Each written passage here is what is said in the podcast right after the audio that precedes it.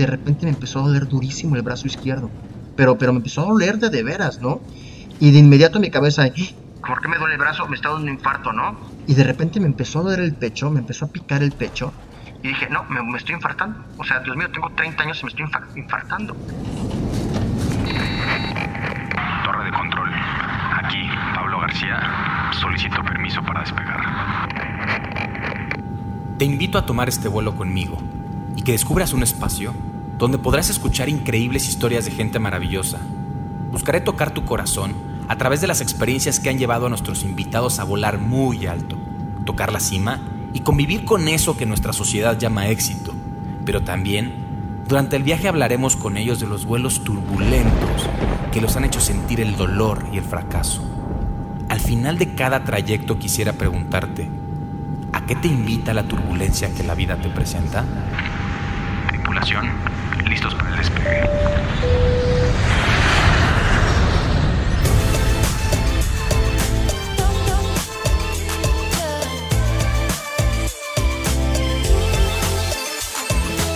Tripulación 10.000 pies, bienvenidos al vuelo 001. El día de hoy estoy muy contento. La primera razón por la que estoy muy contento es porque empezamos este proyecto que se viene cocinando desde hace un rato y, y decidimos por fin hacerlo. La segunda es por el invitadazo que tengo. Él se llama Jorge García, les voy a platicar de él. Es una persona que admiro mucho, que respeto. Es alguien que está en, en constante contacto con su misión, su misión de vida. Y les voy a platicar quién es el famoso George. Jorge Arturo García Argüelles realizó estudios profesionales en comunicación por el Instituto Tecnológico y de Estudios Superiores de Monterrey y la Universidad de Sunshine Coast en Queensland, Australia. Su experiencia de trabajo ha girado principalmente alrededor del campo de la comunicación organizacional y la capacitación en línea, específicamente para grandes empresas tanto nacionales como transnacionales. Dado el giro de su actividad económica, se tituló como maestro en tecnologías educativas por el ITESM en mayo del 2018. Apasionado del emprendimiento, participó en iniciativas para su promoción como motor del crecimiento económico de las naciones a través de la Alianza Internacional de Empresarios Jóvenes del G20, organización en la que fungió como Sherpa de México en las cumbres de Francia, India, Corea del Sur, Turquía, Canadá, Italia, México, Rusia, y Australia, y con la que participó como invitado del Foro Económico Mundial en San Petersburgo. Al día de hoy, Jorge funge como presidente del Grupo Innovación y Desarrollo Empresarial del Bajío, empresa que cofundó y que al día de hoy impacta en el desarrollo y formación de miles de trabajadores en el continente americano. Actualmente se encuentra en la consolidación de una nueva empresa que pretende democratizar la capacitación en línea con el objetivo de que las pequeñas y medianas empresas de México y Latinoamérica cuenten con contenidos de formación a la altura de las grandes empresas del mundo. Gusta de las alitas de pollo y de la no tan buena pero rica comida. Disfruta de la música barroca pero no puede dejar atrás la banda y la tambora. Recientemente, junto con su esposa, se hizo de la más grande y hermosa responsabilidad de su vida el convertirse en padre. George, qué gustazo y bienvenido al vuelo 001 de Turbulencia. ¿Cómo estás? Hablo muy bien, muchas gracias por la invitación. encantado de que estés aquí, encantado de que seas el entrevistado número uno. Sé que tienes mucho que compartirnos, mucho que inspirar y mucho que aprender de ti. Tengo que empezar con una pregunta obligada para ti. Me encanta y me llama la atención, sé en lo que estás trabajando y nos gustaría que nos platicaras de esto. Jorge, ¿qué es tecnodemocratizar la capacitación en línea? Platícanos de eso, por favor. Muy bien, Pablo. Oye, pues fíjate que es un término que a mí me gusta mucho, esto de la tecnodemocratización. Y suena así como muy elevado, cuando uno lo escucha por primera vez, te puedes imaginar por ahí que, que tiene que ver con, a través de la tecnología, llevar a la mayor cantidad de gente posible materiales de formación que incrementen o que impulsen el talento de las personas en el interior de la empresa. Te platico un poquito de, lo que hacemos. Eh, realmente en la empresa nos dedicamos a producir materiales de formación en línea, pero vamos dirigidos a grandes organizaciones. Estas empresas que tienen 2.000, 5.000, 10.000, 15.000, 50.000 empleados o hasta más, que pueden invertir en programas o en proyectos multimedia audiovisuales como muy robustos, pero que al momento en que lo llevan a 50 mil personas, realmente los costos son ridículos para ellos. Y resulta una muy buena, eh, un muy buen balance en términos de inversión. Para poder, imagínate cómo haces para capacitar a 50 mil personas desde los desde las tendencias presenciales o tradicionales, ¿no? Todo lo que involucra el tener que andar moviendo personas, este, capacitadores, renta de lugares, y de esta manera se vuelve mucho más económico para ellos. Eh, conforme fue avanzando un poco el tiempo, eh, nos dimos cuenta que las cosas que hacíamos para estas empresas eran como muy funcionales y queríamos poderlo llevar a la mayoría de las pequeñas empresas y pequeñas y medianas empresas en México que por varios estudios que estuvimos haciendo nos dimos cuenta que la mayoría no capacita a su personal.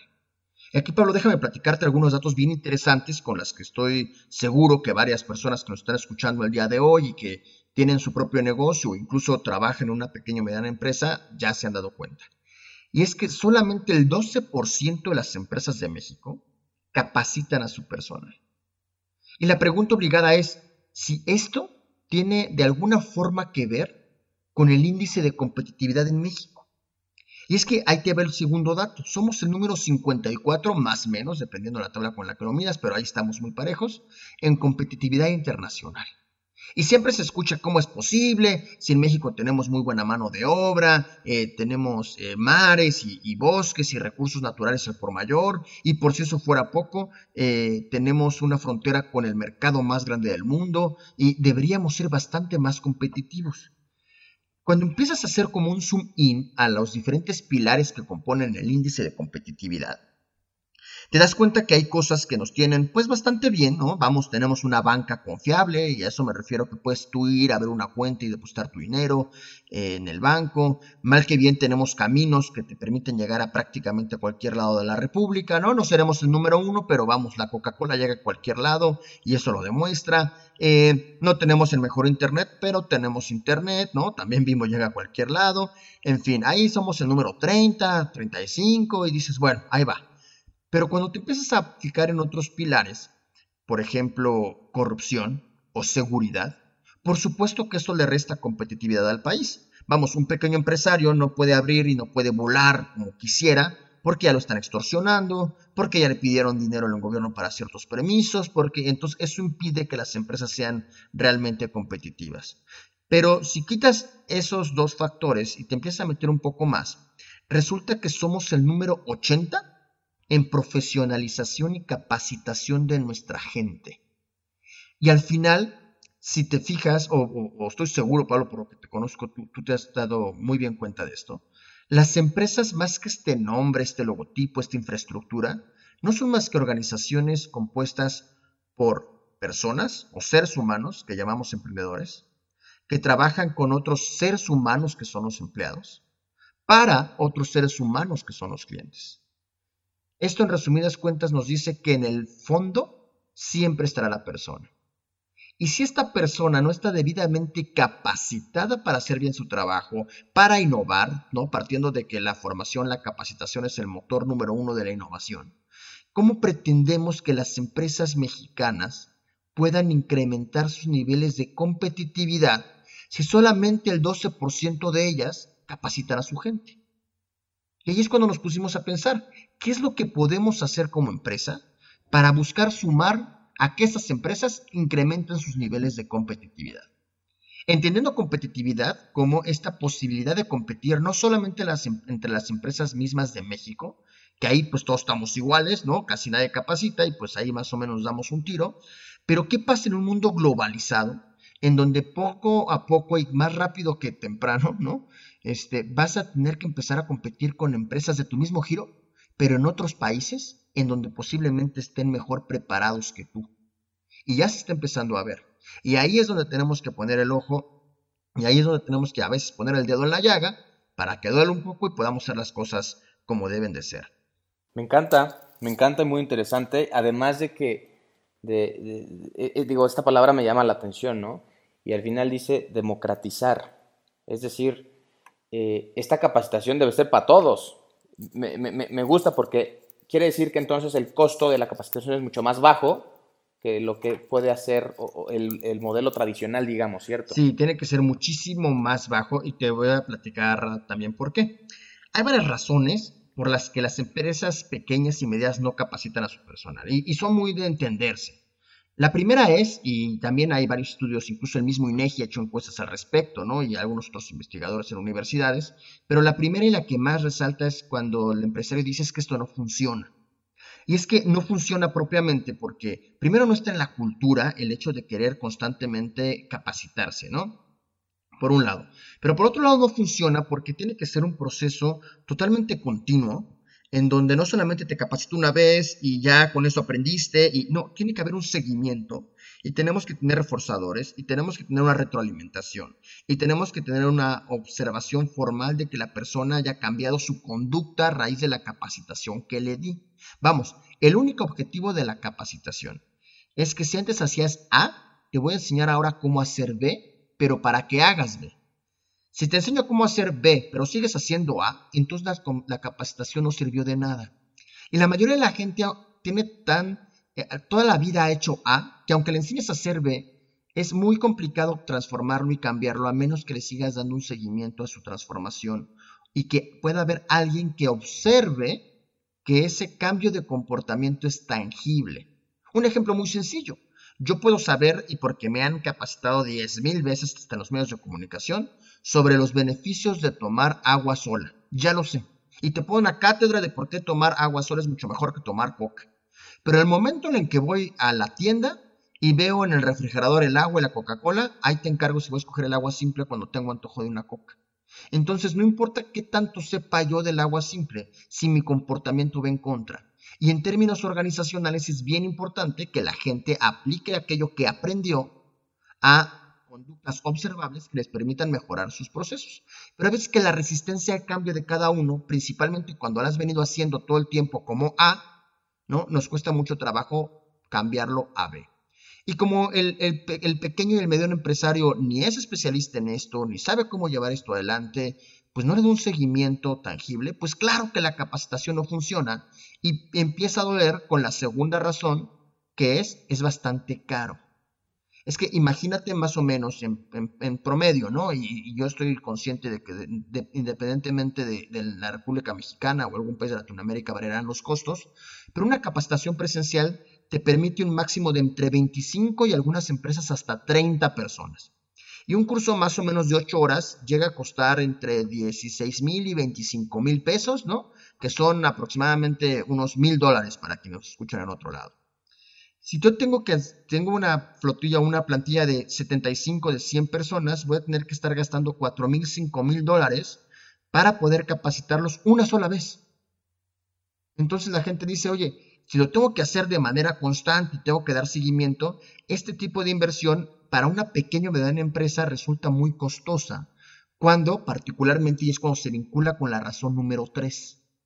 O pago capacitación o pago nómina, o pago impuestos, o pago la nueva computadora porque ya se descompuso la anterior, o le doy mantenimiento a la máquina que estoy usando para producir, en fin, termina siendo una inversión que pues va a la cola porque o primero trabajo y si no trabajo, pues no como y no hay un flujo de, dinero en la organización y eso nos puede llevar a la quiebra. Cuando empiezas a unir estas razones, pues te das cuenta de que es muy válido en una economía como la que tenemos, en empresas que subsisten al día, que no hay espacio para formar al personal. Porque, y ahí viene la cuarta razón, el nivel de rotación en muchas empresas del país es elevadísimo. Entonces el empresario dice, oye, compadre, voy a gastar una buena lana en capacitarte ahorita y mañana ya te fuiste. O sea, no me sale el negocio porque, pues, ¿para qué te capacito si ya mañana te vas? Ahora, llega el nuevo y ni modo que lo capacite solo a él. Tienen que pasar seis meses para que se arme otro grupo, ¿no? Y entonces se vuelve más complicado y empieza a tener gente bien preparada que tomó su capacitación quizás, con gente nueva que no tiene la menor idea y se te hace un revoltijo de posibilidades y, y es una onda, ¿no? Eh, el, tema es que en pleno siglo XXI seguimos capacitando gente como en la Edad Media, literal como en los talleres, que ponías al aprendiz junto al que sabía hacer las sillas o, las espadas, ¿no? Y ahí, órale, compadre, enséñate del, que ya sabe, ¿no? Y pues la gente se va enseñando Y eh, eso también conlleva a otra de las razones a las que el pequeño y mediano empresario dice, pues no necesito capacitarlo porque sabe hacer bien su trabajo.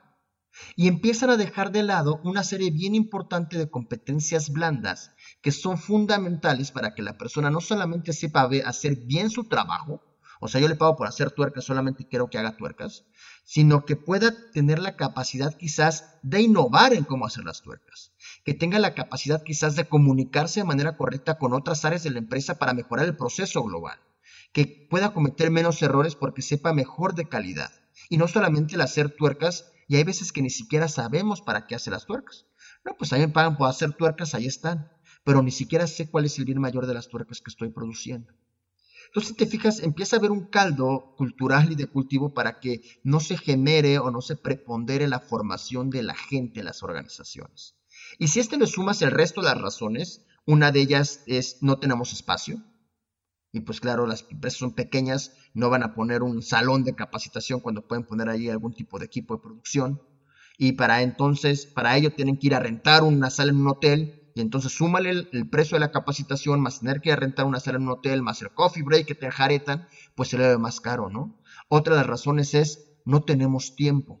Cuando tú mandas a capacitar a un grupo de personas, esas horas en que las estás capacitando no solamente se convierten en una inversión económica, sino también en lo que dejas de ganar, entre comillas, dado que paraste la producción. Entonces, no, mucha, incluso las grandes organizaciones, ¿eh? es un problema que lleven a la gente de planta a capacitar, porque entonces quién va a mover la producción de las máquinas y en ese momento empiezan a perder dinero.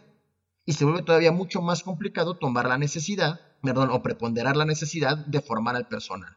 Entonces, no hay espacio, no hay tiempo, no hay dinero, no funciona, tengo alta rotación. ¿Para qué lo hago, no? Entonces, ¿para qué lo hago? Me llama, me llama lo urgente, no lo importante. Y todo el mundo, todo el tiempo vivimos en la urgencia en las pequeñas organizaciones. Y es una necesidad de seguirte moviendo, porque el día que se pare, muchas de ellas están en, una situación crítica, ¿no? No pueden dejar de producir una, una sola vez. Entonces, esa es, la, la, principal razón por la que podemos entender que no se genera una formación de personal y ahora viene el problema a la inversa. Es como el huevo y la gallina. Cuando la gente no se encuentra bien formada, eh, cuando no se le dan otro tipo de herramientas para mejorar como ser humano, para, mejorar su calidad de vida, para nutrirlo como persona, pues también es más fácil que termine renunciando, que se vaya muy fácil por un mejor salario, ¿no? Recordemos que está el salario eh, monetario y también está el salario moral o el salario emocional, en donde la gente puede decir, ojo, aquí igual no me pagan tanta lana, pero mira, me capacitan, me enseñan, tengo unas buenas condiciones de chamba, el ambiente está muy padre, ¿no? Cuando este tipo de cosas empiezan a faltar, pues también empieza a haber más rotación y se vuelve, en fin, un problema con el que estoy seguro muchos de los que nos escuchan se están identificando, pero al final conlleva a que no se capacite y a que no se forme a la gente y la consecuencia más tangible de ello está en que tenemos empresas de medio pelo. Se escucha bien feo, ¿eh? Pero si tenemos gente de medio pelo, tenemos empresas de medio pelo. Y eso en su conjunto nos hacen un país de medio pelo. Somos el lugar 54 en el índice de competitividad. Pese a las grandes ventajas que tenemos, pese a lo inteligente de nuestra gente, porque ojo, ¿eh? no quiere decir que la gente sea más o menos inteligente. Más bien no estamos preparándolos. Es como un futbolista muy talentoso que nunca lo entrenas. Bueno, pues igual podría ser jugar muy bien, pero jamás va a llegar al nivel que tendría si realmente estuviera entrenándose todo el tiempo, si estuviera formándose todo el tiempo para tener realmente, por ahí, Pablo, yo te aprendí algo bien padre, un equipo de campeonato.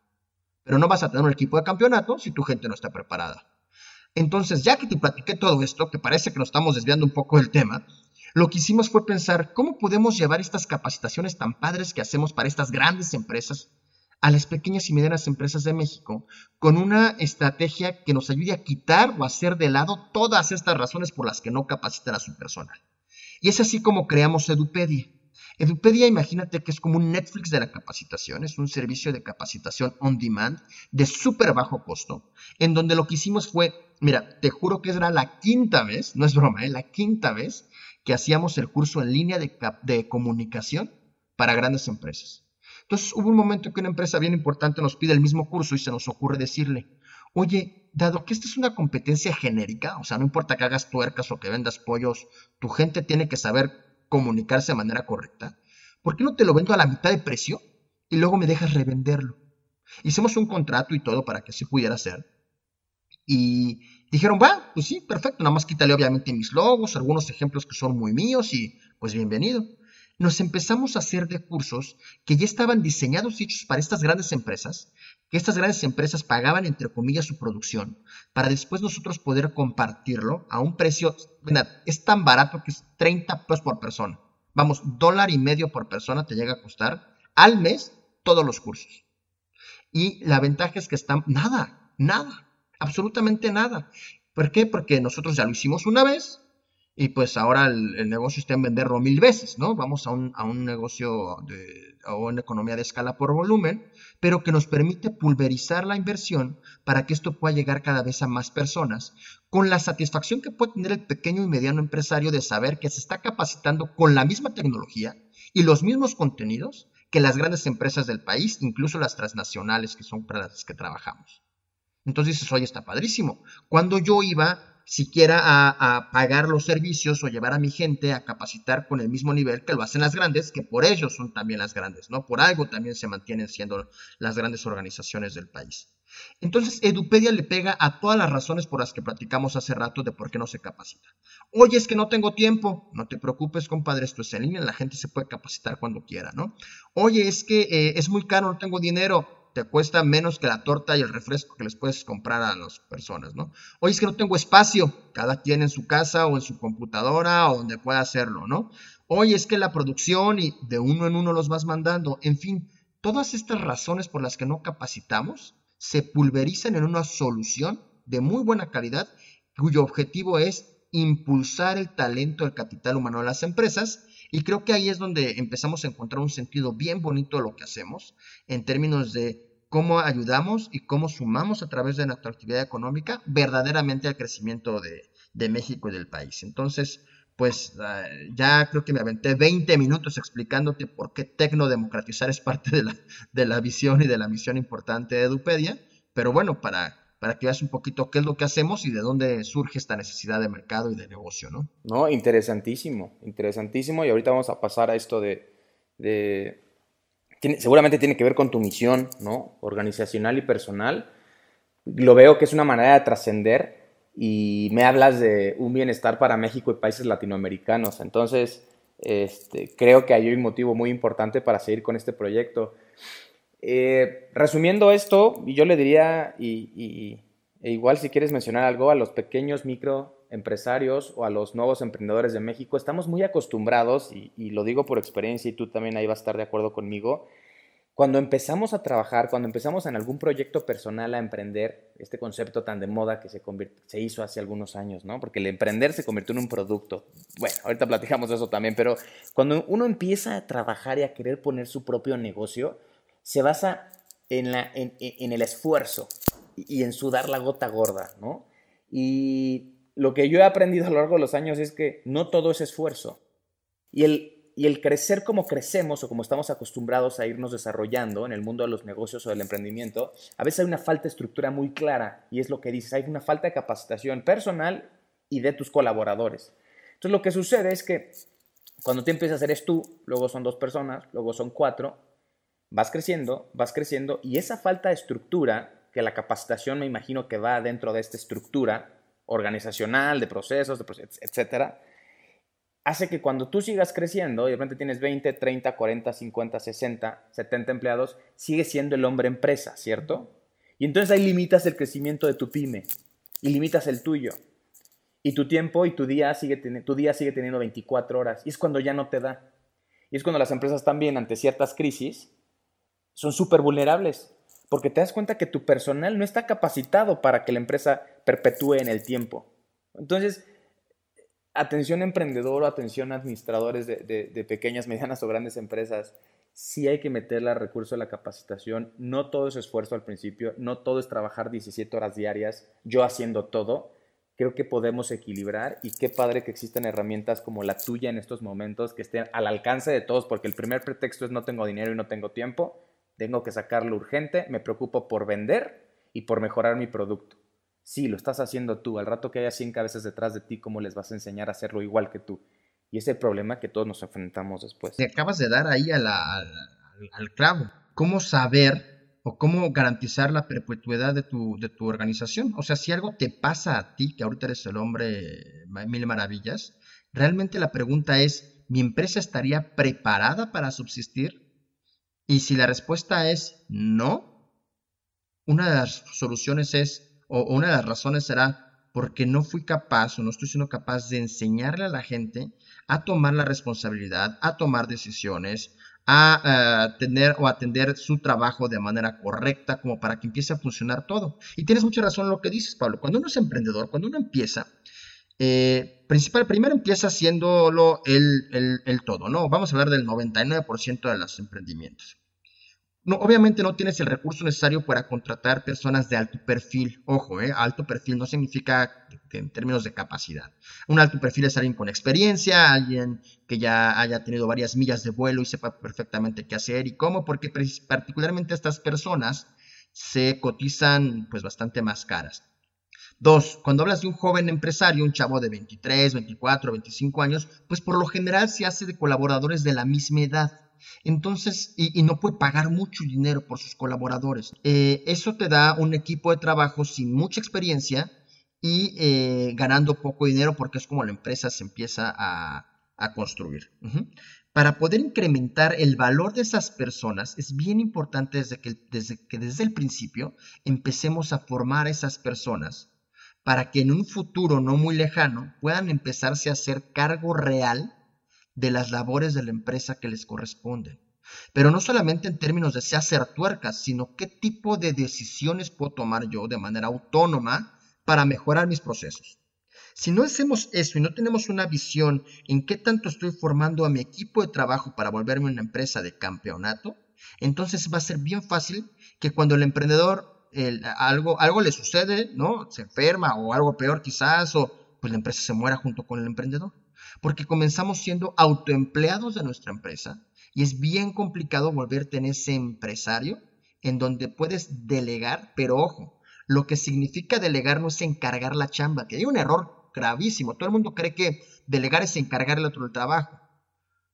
Delegar es facultar primero al otro para actuar. ¿Y a qué me refiero con facultar? Es hacerlo capaz para que pueda hacerlo de manera independiente y autónoma. Y para ello tengo que darle las competencias necesarias para lograrlo. ¿Y cómo le doy las competencias? Lo formo, lo capacito para poder obtener esas competencias personales que le permitan hacer mucho mejor su trabajo. Cuando no sucede, y mucha gente por eso no termina delegando, es, híjole, tengo que encargarle a alguien a Juan Pérez. Y el pobre Juan Pérez no sabe hacerlo. Primero a Juan Pérez le estás generando muchísimo estrés, porque dice, ¿cómo lo voy a hacer? Y me van a correr y se presta que se generen más errores. Dos, se generan más errores, terminas haciéndolo tú, pierdes muchísimo tiempo que lo pudiste haber dedicado a otras cosas más importantes o de entrada a las cosas por las cuales delegaste la chamba o encargaste la chamba en primera instancia. Entonces pierdes mucho dinero, pierdes mucho tiempo y generas mucha tensión en el equipo y posiblemente Juan Pérez o termine renunciando o lo termines corriendo o termine muy frustrado y desgastado porque no fue capaz de hacer la chamba sola por más ganas que hubiese querido. Y no es culpa de Juan Pérez, es que Juan Pérez no sabía hacerlo. Y empieza a haber mucha frustración y esto al tiempo pues termina generando una creencia en el emprendedor de decir, no, pues mejor lo hago yo. Y pues claro, hágalo usted mismo, ¿no? Y sabes qué nos pasa, perdón que te interrumpa ahí, y es esto, ¿no? Y, todo el mundo te dice, nadie lo va a hacer como tú. Claro, puede ser, que puede ser porque, por ese cariño, por ese proyecto, porque es tu empresa, tienes razón, en cierta parte nadie lo va a hacer como tú, pero no se está midiendo eso, se está midiendo el resultado bien hecho. Y yo estoy seguro, y, actualmente lo digo, sé que hay gente mejor que yo para desempeñar la función que yo hago dentro de la empresa. Hoy en día sé que hay gente que tiene mayor capacidad y que mi capacidad ya va a estar enfocada eh, hacia otra dirección, ¿no? Que tiene que ver con la misión, con la estrategia, con el desarrollo. Pero hay gente que puede operar definitivamente mejor que yo. Si no capacité y si no enseñé, como tú dices, ¿Cómo diablos lo van a hacer? ¿No? Entonces, pues atención emprendedores, atención eh, eh, empresarios, es un tema así que, hay que ponerle, que, hay que fijarnos mucho y, definitivamente es para, activar ese motor o meterle un mejor combustible a capacitar a nuestra gente. Te felicito y qué gran proyecto tienes. Estoy seguro que eh, esto pronto va a explotar, si no es que ya explotó. No, hombre, está padrísimo. Mira, hay una frase de Steve Jobs que a mí me gusta mucho, que decía, ¿no? Eh, tú págale a alguien barato y le vas a tener que decir qué hacer.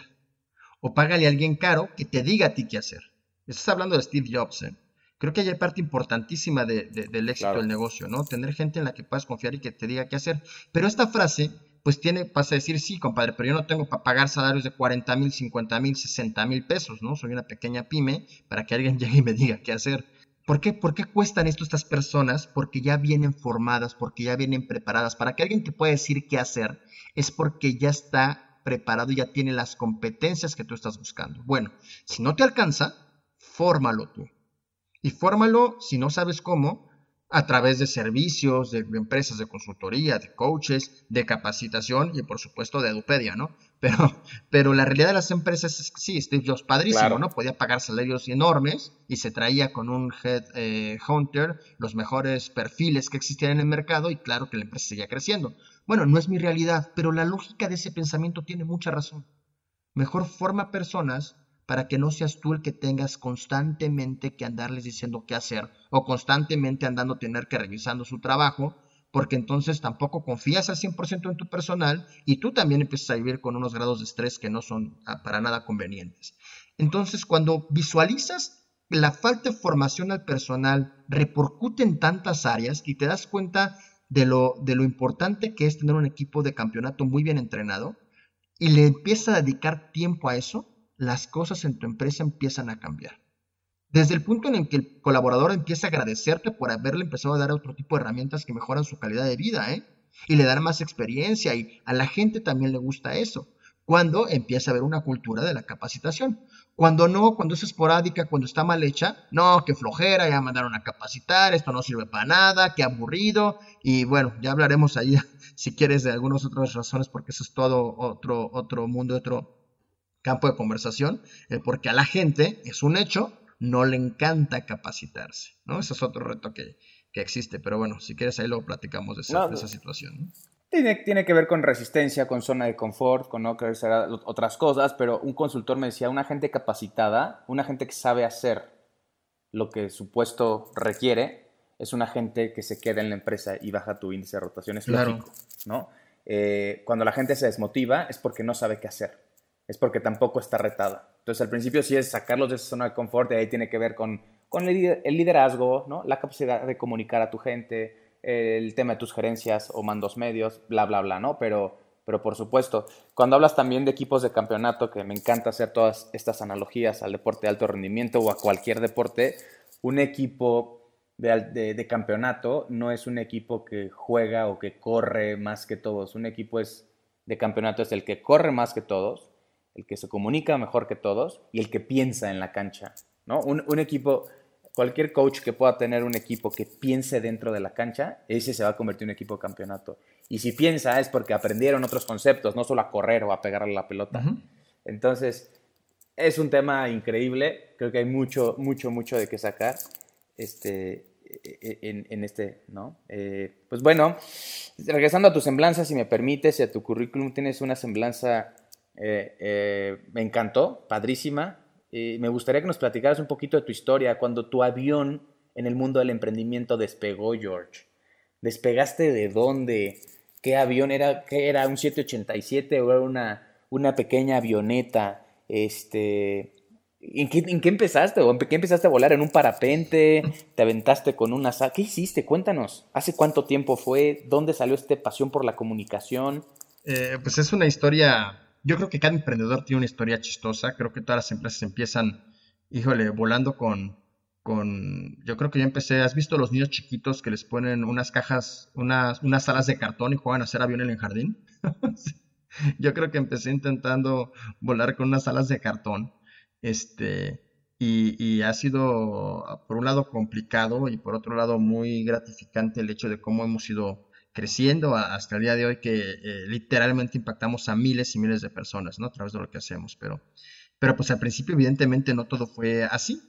Eh, eh, nosotros nos graduamos de la universidad y cuando todavía estábamos en los últimos semestres, yo quería hacer siempre televisión, quería dedicarme a hacer producciones televisivas y series y ese, era, era, y, creo que hasta cierto punto ahorita estoy un poco cumpliendo con, con esa motivación que tenía, ¿no?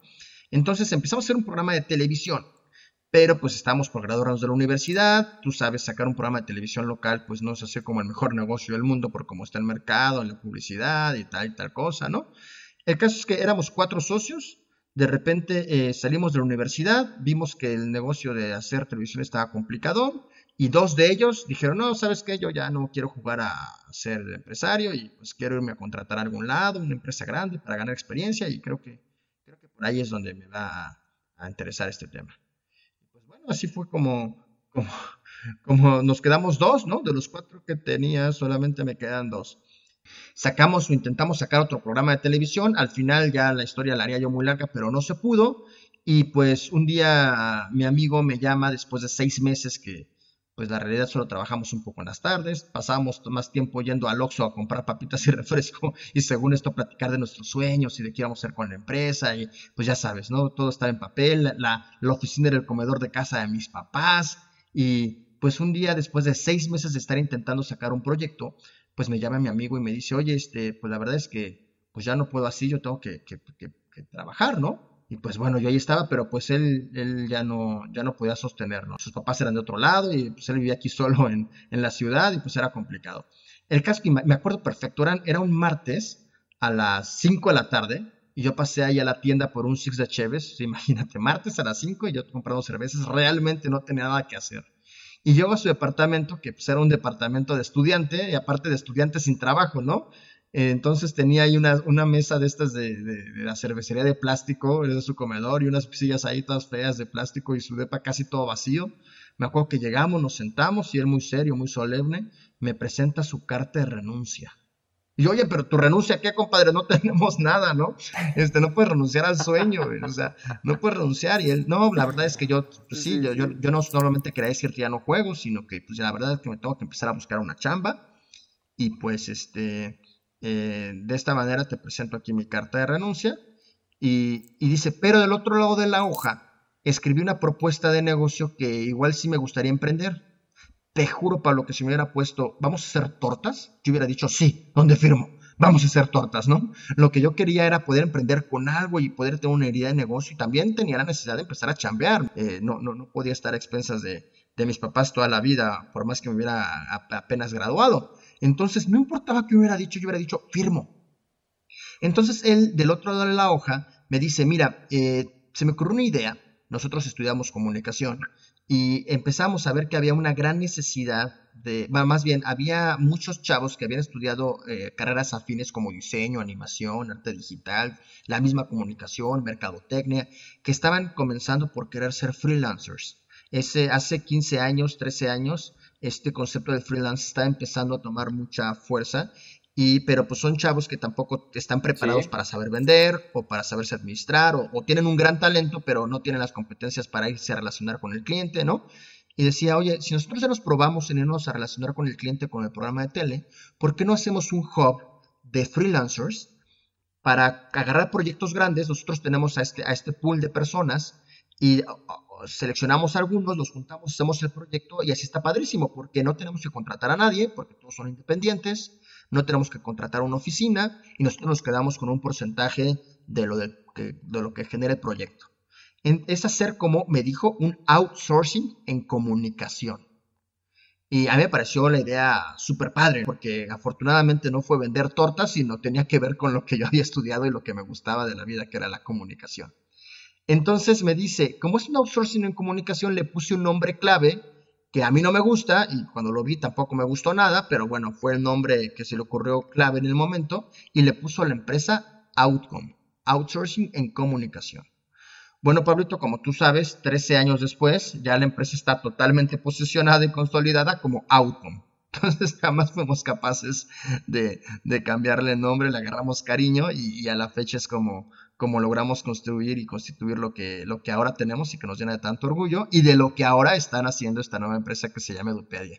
Entonces, si te fijas, el, vuelo cuando empezó, pues fue de la nada, de, un six de, cervezas de las baratas aparte, y de una carta de renuncia y de unas ganas de así hacer las cosas, lo que nos trajo a donde estamos el día de hoy. Y desde entonces a la fecha, la turbulencia y particularmente en el mercado en el que nosotros estamos, que es un mercado de, servicios, de B2B, B2B es business to business, o sea, no vamos a un cliente final, sino más bien ofrecemos servicios a otras empresas para que puedan operar mejor y entonces ellas sí ofrecer su servicio a los clientes finales. Eh, nosotros somos un B2B de un tema intangible que incluso hace 13 años, 14 años que, que te platico de esta historia, pues no estaban las organizaciones tampoco tan ávidas de contratar servicios de comunicación organizacional, ¿no? Las estructuras todavía eran muy verticales, muy rígidas, y pues el mercado era muy complicado.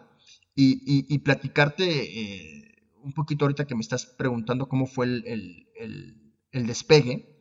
Hace, hace, un par de años eh, estábamos viajando mi esposo y yo, recuerdo estábamos en Chicago, y ya ves que es la ciudad de los vientos y había, era por ahí de marzo o abril, donde allí el invierno está la parte más cruda, y había una neblina y una de nubes impresionante. Te juro, no veías un metro en el aeropuerto. Entonces llegamos tipo 4 de la mañana, 5 de la mañana, no recuerdo muy bien, y pues anuncian que el aeropuerto está cerrado. Este, que pues ahí nos quedamos y, y pues no podíamos despegar, ¿no? No, pues yo muy tranquilo, no, mira, mi amor, es, es mejor, este, primero la seguridad, ya sabes, intentando mantener la calma, ¿no? Eh, pues empecé a llenar el aeropuerto y todo, pasaron, ya ni me acuerdo cuántas horas, luego me acuerdo que nos subieron al avión y dentro del avión todavía nos tuvieron varias horas, o sea, nos abordaron, nos tuvieron varias horas ahí parados, eh, porque cuando se abre el, aeropuerto, pues ya tenemos que estar todos los avioncitos ahí formados. Y lo que a mí me dio mucho eh, eh, nervio fue que cuando anuncian que ya abrieron el aeropuerto, pues fuimos el segundo avión en despegar. Entonces, yo me acuerdo que decía, oye, compa, ¿Por qué no primero despegas unos 5 o 6 para ver qué tal les va y luego ya me despegas a mí, ¿no? ¿Por qué, ¿Por qué va a ser el segundo? ¿Y cómo sabes que...? porque yo, soy, la prueba? ¿Por qué yo soy la prueba? ¿no? Porque yo veía que, estaba exactamente igual la neblina, ¿no? Yo creo que los del aeropuerto vieron que ya arribita estaba menos, menos nebuloso, pero yo lo veía igual, caray. Pues ahí vamos y despegamos. No, no veía, vamos, ni siquiera dos metros del ala del avión cuando íbamos despegando. Y desde que despegamos, desde que quitamos las, las, llantas del piso, se empezó a mover ese avión. bueno, Pablo, te juro que tardamos muchísimo tiempo, o sea, media hora o más, en alcanzar los 10.000 pies. Que nos quitaran el, foquito de cinturón de seguridad y seguíamos viendo nubes. Yo no sé, desconozco si los aviones vuelan con menos ángulo, eh, cuando hay mucha neblina, o van más lento, o dimos vueltas. Yo no sé qué pasó, pero todo el avión estaba tenso. Y eso, lo, lo, esa historia que te platico del nervio y de ver la nube y, verla, y de más sentir que no llegas, es exactamente como sucedió en la organización, ¿no? Fueron años y años y años de sentir, ya casi vamos a salir de la nube, ya casi vamos a salir de la nube, ya casi vamos a salir de la nube, y nomás no salíamos de la nube, caray. Y justo aquí quiero, quiero hacer esta pregunta porque perteneces a esta hermosa generacional, este, generación que se llama millennials, ¿no? Y ya no vamos a hablar de millennials porque eso también ya se hizo, se hizo otro, así como emprendimiento se hizo un producto, también ya millennials es un producto y todo el mundo vende con los millennials y pobres millennials los traen a raya que con esta crisis de COVID, que no hemos hablado de ella, pero creo que, creo que ha sido un cachetadón importante también para ellos. Pero bueno, me llama la atención algo en ti. Tú empezaste este proyecto saliendo de la universidad perteneciendo a una generación todavía millennial. Si bien eres de los primeros millennials o de las, de las líneas más pegadas hacia la generación pasada, pero bueno, en este tema me dices, llevo 12, 13 años con un mismo proyecto y ahí existe una virtud o un valor que es la perseverancia y el constante eh, andar en un proyecto, en un proyecto, en un proyecto. ¿Qué me dices de eso, Jorge, para enfrentar estos momentos también difíciles donde, ¿cuál avioneta? Empezaste con tus alas de cartón, ese despegue, te aventaste y vamos a ver cómo volamos, ¿no? ¿Qué me dices de esa constancia y perseverancia? No, es el único ingrediente. Eh, eh, en esto, cuando alguien me pregunta, oye, ¿cómo le has hecho para ir creciendo poco a poco? Eh, el ingrediente es, hay que, o el secreto es, hay que pecar de pacientes. Y y cuando digo pecar de pacientes es cuando sientes que ya no puedes, bueno, ahí es donde empieza la paciencia. O sea, cuando ya no puedes ser más paciente, ahí es donde tienes que empezar pecando de paciente. porque no es algo que se cocine de un día a otro. sí, paciencia 2.0. Paciencia Es- 2.0. ajá, tienes claro, que meter el claro. turbo de la paciencia, paciencia 2.0, porque mira, el dinero fácil no existe y si existe pues será uno en un millón o hay algo choco por ahí y ya será otro tenor de lo que igual no platicaremos el día de hoy. El hecho también de que estás muy chavo, tienes que agarrar experiencia, eso no se gana más que con el tiempo. O sea, por más que estudies y eso, también hay una parte de experiencia con el tiempo que vas tú generando y para eso también requieres de paciencia y requieres de estar todo el tiempo dándole como cuchillito de palo. Pero la paciencia no únicamente tiene que ver con, órale, aguanto, ¿no? Aguanto vara, como dicen, sino que es casi imposible lograr ese nivel de paciencia si aquello que haces no verdaderamente te apasiona. Entonces, si no hay una pasión, si no hay un motivo, una creencia que conecte con tu ser, con tu vida, con cómo quieres trascender, difícilmente vas a poder lograr y alcanzar ese nivel de, paciencia que necesitas para que las cosas crezcan. Y es que también con esto que hablabas ahorita de los millennials, el millennial propiamente tiene o vive o vivimos en una cultura de la inmediatez. Eh, los medios digitales, el crecimiento del mercado, las posibilidades que hay que comprar todo, nos hacen empezar a crear una sensación de que todo lo quiero ya y ahorita. Las mismas campañas publicitarias, por ejemplo, de estas eh, tarjetas de crédito o débito, hay una que dice porque la vida es ahora. O sea, ¿para qué esperar a ahorrar si lo puedes comprar ya? Porque yo te presto dinero ya en una tarjeta ya. Sí. Y todo lo queremos ya y cocinado. Y antes querías una pizza, no te miento, ¿eh? Hace 30 años 40 años querías una pizza y había que ir o a un restaurante y es el tiempo que te trasladas al restaurante y lo que te la preparan ahí o todavía antes ni siquiera restaurantes tenías que preparar tu pizza. Entonces para conseguir una pizza tenías todo un proceso y un tiempo de espera y no se diga hace todavía más de 100 años donde había que esperar a cultivar los tomates. Ahora desde tu teléfono celular no es broma en 20 minutos tienes la pizza con los ingredientes que quieras en la puerta de tu casa por más ventajas que esto tenga, culturalmente claro. empieza a generar un sentido de la inmediatez y de lo quiero ya, aunado o amén de los mensajes en los medios de comunicación de la vida es fácil, tú puedes, disfruta, y esto lo vuelve aún más complicado para estas nuevas generaciones, en donde el hecho de tenerse que esperar a que una empresa se cocine a fuego lento les es casi imposible.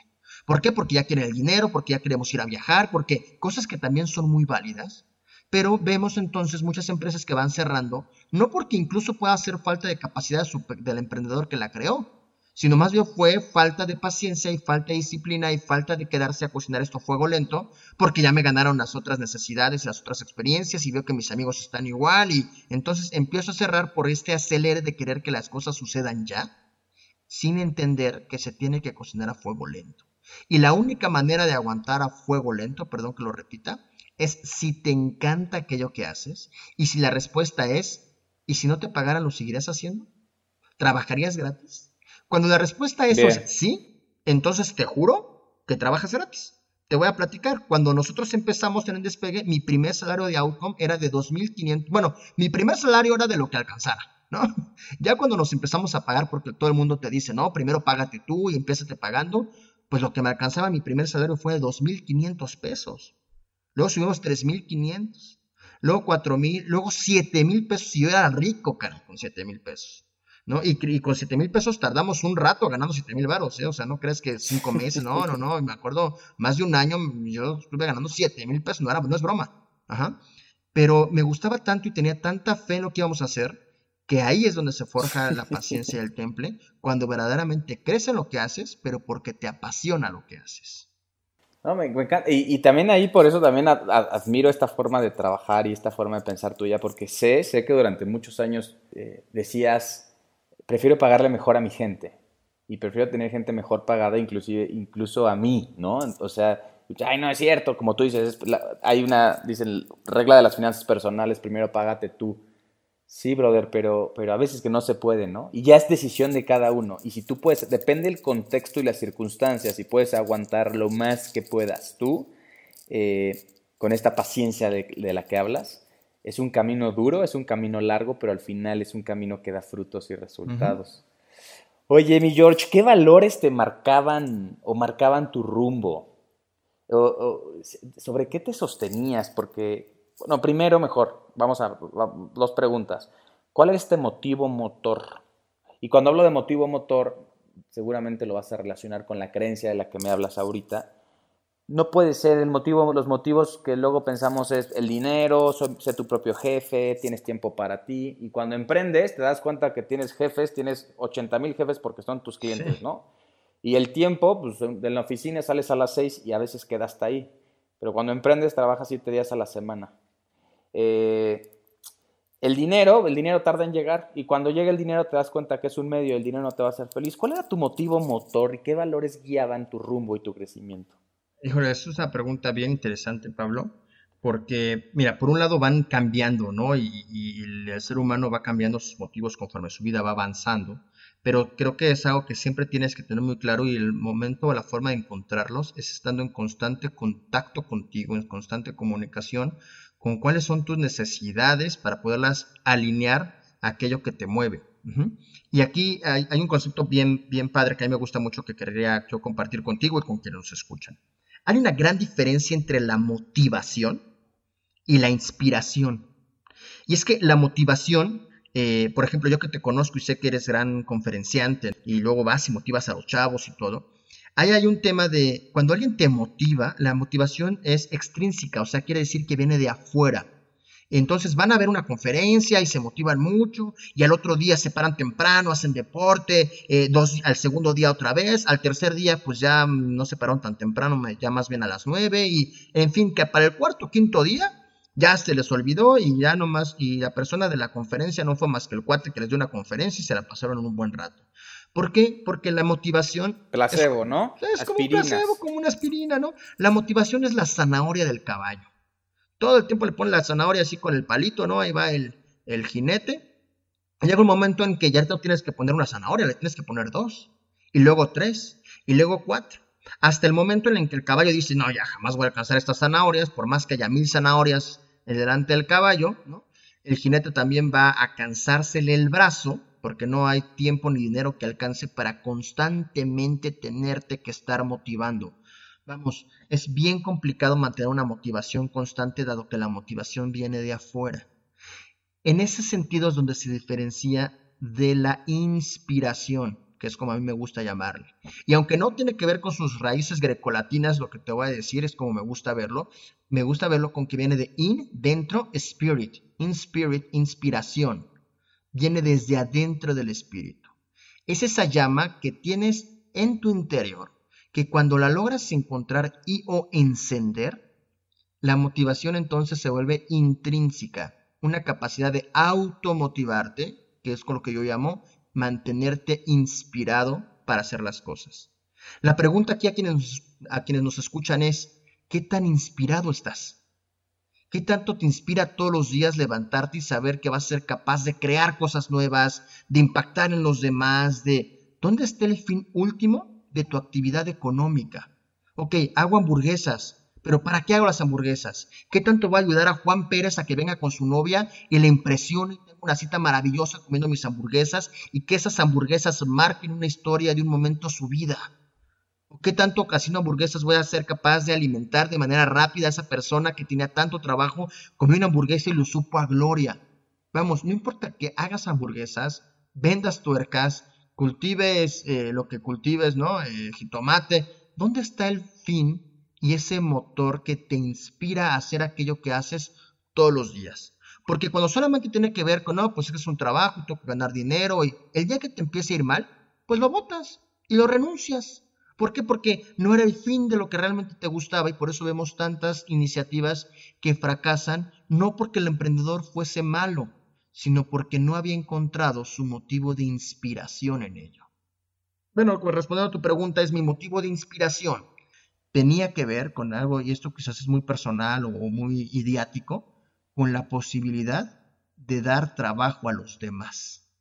Eso es algo que a mí me da, y a, mi socio también, por eso nos ha mantenido juntos tanto tiempo, que nos llena mucho el corazón y el alma. El trabajo dignifica al ser humano. El trabajo da posibilidades de salud, de seguridad, de crecimiento, y es algo que nos encanta el poder llegar y crear y ofrecer fuentes de trabajo en donde la persona sea suficientemente respetada y valorada por quien es. Yo les digo a los, a los colaboradores de nuestra empresa, aquí te tienen que preponderar dos cosas tú te tienes que sentir, tres cosas, perdón. Tú te tienes que sentir aceptado o aceptada, respetada o respetado, y por cursi, por que se escuche, querido. Si tú en tu empresa no te sientes aceptado, respetado y querido, entonces Outcome o nuestro grupo de empresas, que es Grupo de Innovación y Desarrollo Empresarial, no está cumpliendo con parte de su misión. Y eso a mí, tener un grupo de personas que se sientan aceptadas, respetadas y queridas, me llena muchísimo y me inspira mucho seguir creando fuentes de empleo con estas condiciones. Entonces, resumiendo en esto, y hablábamos primero de la perseverancia y de la capacidad de mantenerte, mantenerte de pie y, levantarte un día, trabajar, al otro día trabajar y así durante miles de días trabajar, el resultado va a llegar. Quizás antes de eso habría que conectar con esta creencia y este motivo motor, ¿no? Porque llega también una nueva opción o algo más bonito o algo más... Es como las parejas de adolescentes que tienes novio o novia y ves a una niña más bonita o a un güey más galán y, y, ya te movió, ¿no? Cuando a lo mejor la pareja que tienes es increíble y perfecta para ti en ese momento pero te gustan los ojitos de la otra persona. Entonces, eh, eso a veces sucede, ¿no? Si no tienes claro el motivo motor, el para qué de tu relación, de tu trabajo, de, tu, de, tu familia, es muy fácil desviarte y entonces estás pique y pique y pique flores por todos lados y, y es difícil que pegues en el mediano largo plazo, es difícil que hagas crecer realmente una, y viene, y eh, viene entonces un desgaste y una desmotivación porque no me salen las cosas y es que no le dedicas el tiempo suficiente a cada cosa, con la concentración suficiente, pero sobre todo con el amor suficiente que tienes que tenerle a cada cosa. Si no, vale. Claro. Ahí está el secreto. Y, es un poco paradójico, pero ahí se aplica el solo hay una vida. y, y, te das cuenta que vas creciendo, creciendo, creciendo y traes 70 mil proyectos y ninguno pega y, y ahí sí es oye, brother, ahora sí lo que decías hace 10 años de que solo una vida, hay que conocer y hay que vivirla y hay que vivirla al máximo, lo que quieras, se te está yendo el tren. Si hace 10 años le hubieras dado perseverancia y seguimiento a este proyecto, hoy, hoy, hoy estaría en otro, en, otro nivel, ¿no? Esto que dice solo hay una vida del YOLO, ¿no? Que es muy popular entre los, chavos, ¿no? YOLO, güey, YOLO, o sea, YOLO, para quien nos está escuchando y no lo haya escuchado, no sepa qué significa. YOLO viene de la expresión en inglés, you just live once. Tú solo vives una vez. You just live once. YOLO, güey. YOLO, ¿no? Tú solo vives una vez, güey. Hazlo, ¿no? Y alguna vez yo vi una publicidad que me encantó y que me marcó y que quiero compartirla contigo con los que nos, quienes nos escuchan ahorita. Decía, You just live once, so make it right. O sea, sí, güey. Solamente vives una vez. Mm, Entonces, es bien. Justamente por eso, so make it right. Y me encantó, caray. O sea, es, es sí, YOLO, so that's why I'm gonna make it right. Es, bien interesante y bien padre. Me encanta. Y, bien, yo, yo, he sido también de esos emprendedores que agarran cinco o seis proyectos y este es uno más, y, etcétera, etcétera. Pero aprendí, y gracias a, la vida y a Dios y a lo que quieras, aprendí que en la perseverancia está el resultado positivo a largo plazo, ¿no? Entonces, eh, y emprendedores como tú son también un claro ejemplo de poco a poco, es poco a poco. Y tienes razón, tú solo vives una vez, entonces hazlo bien y toma esa chance de manera adecuada. Te escuché alguna vez decir que, que no crecen los valores, porque te preguntaba cuáles son los valores que han marcado tu rumbo. me decías, yo no creo en los valores. ¿Crees en qué? Em, sí, no, no, no, no, no creo en que el ser humano pueda vivir conforme a los valores. Los valores existen, pero los valores son estos entes inalcanzables, ¿no? Eh, eh, que como ser humano pues jamás vas a poder vivir conforme a ellos. Eso es una falacia y en ese sentido es que no creo. Es como cuando te dicen, oye, esta persona me cae muy bien porque hasta eso es bastante honesto. Ah, caray, o sea, ¿cómo que es bastante honesto? Que, a veces sí, a veces no. O sea, entonces... O, te dicen, o me, late que es decente, ¿no? Sí puedes hacer un negocio con él porque me late que sí, es ¿qué tan decente es, no? Dices, oye, pues, pues, pues, ¿cómo? O sea, la honestidad en su, en su, este, significación más estricta, pues no permite que a veces seas o no eres. O sea, es, es, el valor es puro y es inalcanzable para el ser humano. Eh, esto lo aprendí de mi mamá que me decía, el valor es como esa estrella que brilla mucho, es hermosa y que te sirve para guiar tu toma de decisiones. Entonces todo lo que hacemos tiene que ir encaminado a alcanzar esa estrella que al final se llama honestidad, respeto, lealtad, tal, tal, tal. Luego entonces, y así nos regimos también en la organización, dejamos de llamarlos valores, los empezamos a llamar principios, porque los principios son mucho más humanos. Y se llaman principios porque los antepones ante cualquier toma de decisiones. Por eso se llaman así, porque van primero. Entonces, ante cualquier tipo de decisión que yo tengo que tomar, primero antepongo estos principios y conforme eso actúas y eso te va a llevar cada vez más a alcanzar el valor inalcanzable, este, inmaculado, que se llama, eh, no sé, honestidad. Este, lealtad, eh, este, respeto. Eh, en la medida en que tú actúes, porque eres un ser humano y no eres perfecto, o sea, decir, yo soy 100% honesto, serías Dios, porque sigues siendo un ser humano. Con una mentirita piadosa, eso ya no es ser honesto. Oye, pero fue piadosa, bueno, eres un ser humano. Pero si todo el tiempo antepones el respeto a las relaciones de confianza como un principio, entonces solamente respetar una relación de confianza te hace ser una persona más honesta o acercándote más hacia la honestidad. Por eso creemos, y de manera personal creo mucho más en los principios, porque ahí son incluso medibles, ¿no? ¿Qué tanto estás actuando conforme a este tipo de principios que te acercan a los valores? El respeto al tiempo de los demás, ah, pues te, va, te lleva a la puntualidad. Para ser puntual, lo único que hay que hacer es respetar el tiempo del otro. Para hacerte eh, leal, ¿no? O, o honesto, lo que decíamos, respecto a relaciones de confianza. El amor mismo estas cuatro letras que, que, me, que me motivan a darte... No, no, no, no. El amor no es más que relación, perdón, el amor no es más que un respeto pleno al otro. Entonces, si tú empiezas a aterrizar a acciones tangibles que la otra persona puede hacer, es fácil medir sus principios y conforme a ello ir caminando en conjunto y como organización a eh, valores trascendentales humanos, pero que al mismo tiempo son alcanzables. Entonces, espero haberme explicado un poco mejor. ¿Cuáles son los principios de tu organización? Pues, por ejemplo, tenemos la pasión como principio. Cuando vas a hacer algo, inyectale pasión, porque entonces eso te va a llevar a mejorar la calidad. Tenemos la, la profesionalización, el ser profesionales como, como principio importante. Al momento de actuar, tomar, tomar una decisión, lo haces de la manera más profesional posible y el hecho de ser profesional sí lo puedes medir. ¿Qué significa ser profesional? Entonces es mucho más fácil tener una serie de conductas o actitudes observables de qué es lo que está la gente haciendo para considerarse profesional. Y cuando la profesionalidad lo vuelves un principio y lo pones entonces al principio de tu actuar, mejoras muchas de las cosas que estaremos eh, buscando más adelante como factores que puedan distinguir propiamente a la organización. Entonces, es por eso que los, que los vamos llamando así. Y si tenemos un solo valor, porque ese sí está categorizado como valor, que es el valor del respeto.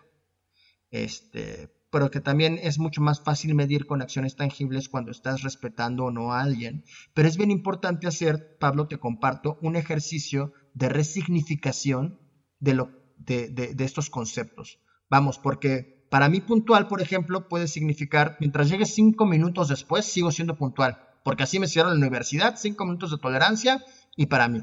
Pero para un japonés, si llegas cinco minutos tarde, ya es tarde. Entonces, este principio de puntualidad puede significar distinto para las personas con, una, con un background cultural diferente.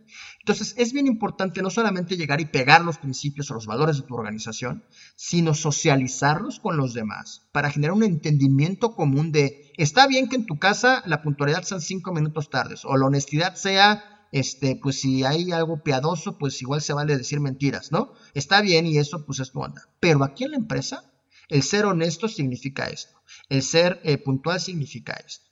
Por ejemplo, un principio, y es de los principios más importantes que tenemos en, la organización, es el principio de la transparencia. Porque creemos que la transparencia te acerca como principio al valor de la honestidad. Al grado tal, Pablo, que nosotros le decimos a nuestros clientes cuánto nos cuesta y cuánto pretendemos ganar. Y no sabes la cantidad de contratos que hemos ganado porque la competencia no tiene esta matriz. Y de repente empieza a caer en prácticas como de acuerdo al sapo a la pedrada no, esta empresa es bien grande, va a tener una lana, pues cóbrale más. Y es una práctica hasta socialmente aceptada, ¿eh? Oye, tu trabajo vale lo que vale. Y eh, lo honesto es decir, mi trabajo cuesta 10 pesos. Si tú no tienes para pagar 10 pesos, pues no te lo puedo ofrecer. A menos que te haga un descuento, pero te haga transparente que estoy dispuesto a sacrificar parte de mi utilidad con tal de ofrecerte un servicio dado que no lo puedes pagar, pero porque quiero ofrecértelo. Pero si haces descuentos al por mayor solo porque sí quiere decir que tu precio está inflado, y eso es una práctica corrupta y eso es una práctica deshonesta. Entonces, hay muchísimas empresas que no transparentan sus costos. Oye, qué miedo, y nos van a decir, y cuando deberíamos vivir en una, en una cultura en donde es válido decir, a mí me cuesta esto y pretendo ganar esto por el valor de mi trabajo. Entonces, cuando vamos y competimos y las personas de compras le preguntan a los otros compradores cómo se desglosan sus precios, no, pues no quieren compartirlo, porque ni siquiera tienen una estructura desglosada de precios que permita justificar el monto final que le están dando al cliente. Y no saben la cantidad de contratos que nos hemos empezado a llevar justamente porque transparentamos nuestros costos y de esa manera damos más confianza a nuestro cliente y transmitimos seguridad y confianza de ser una empresa justa, que es otro de nuestros principios, ¿no? La justicia. Entonces, justicia, transparencia, pasión, profesionalismo, si te fijas, son cosas que sí puedes medir con acciones tangibles y visibles que te acercan a los valores. Totalmente de acuerdo, Jorge. Muchas gracias. Este tema de, principios, de valores, eh, es un tema que antes, y a mí me interesa mucho hacerlo, lo, también lo trabajamos mucho en nuestros equipos. Nosotros también hacemos códigos, y se llama este eh, código de honor, así le llamamos, que es parte del, ADN de nuestra organización y buscamos que la gente lo viva. Además, también hay valores, ¿no? Pero nosotros decimos, el código todavía está por encima de los valores, que me encanta que sean principios.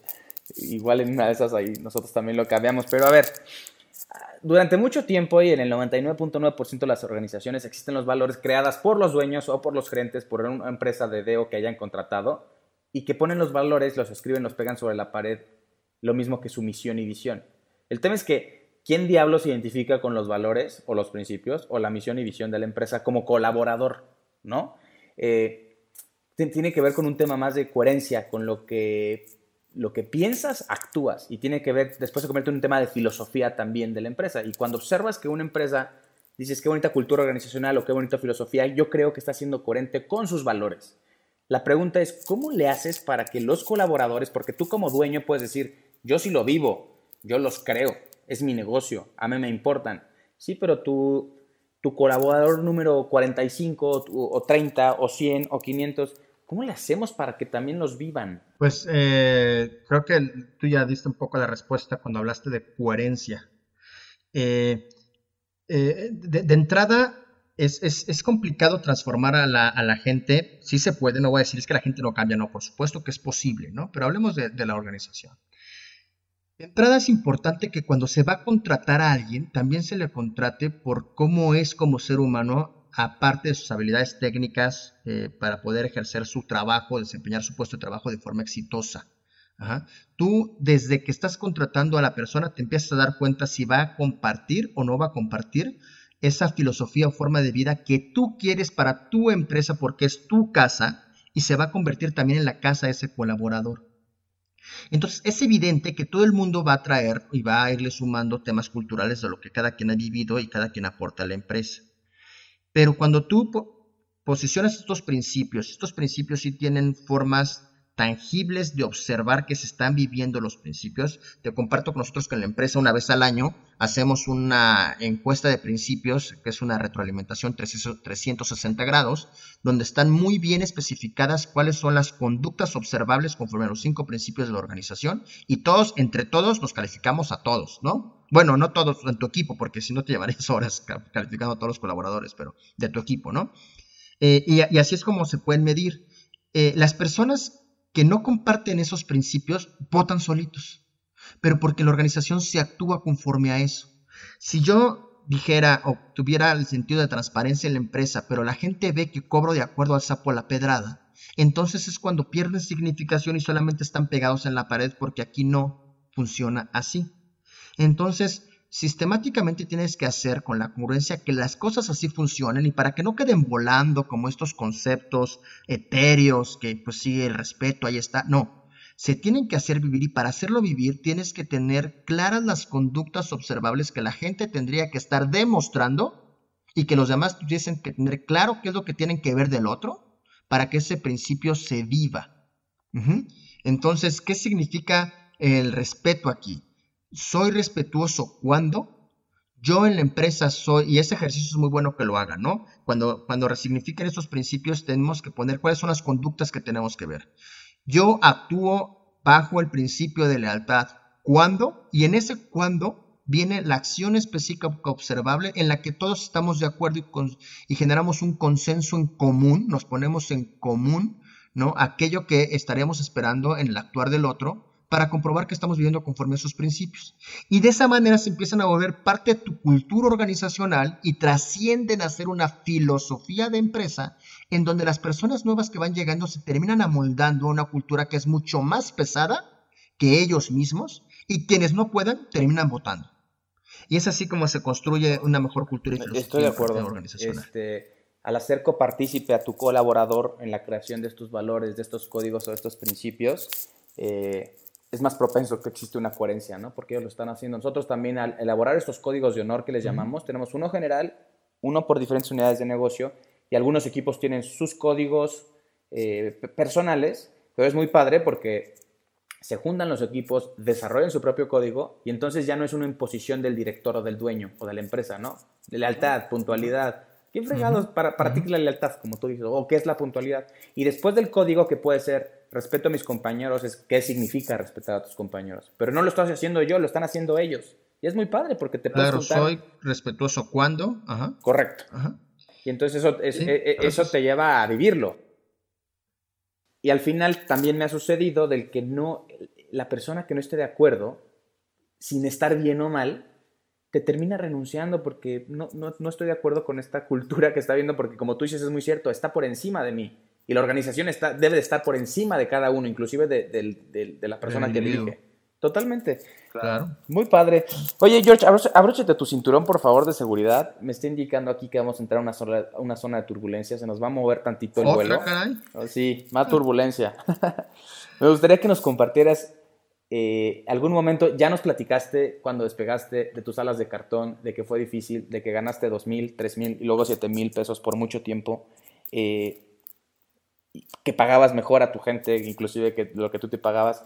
Cuéntame algún momento también, a lo mejor de tu vida personal, si me lo quieres compartir, donde has sentido esta turbulencia, pero esa turbulencia que dices, Dios mío, aquí me bajo, por favor, señor capitán, aterrice el avión porque ya no puedo seguir. Que has tenido esta tentación de decirte, me bajo de este avión porque, porque no puedo con esto. ¿Tendrás alguna que nos puedas compartir?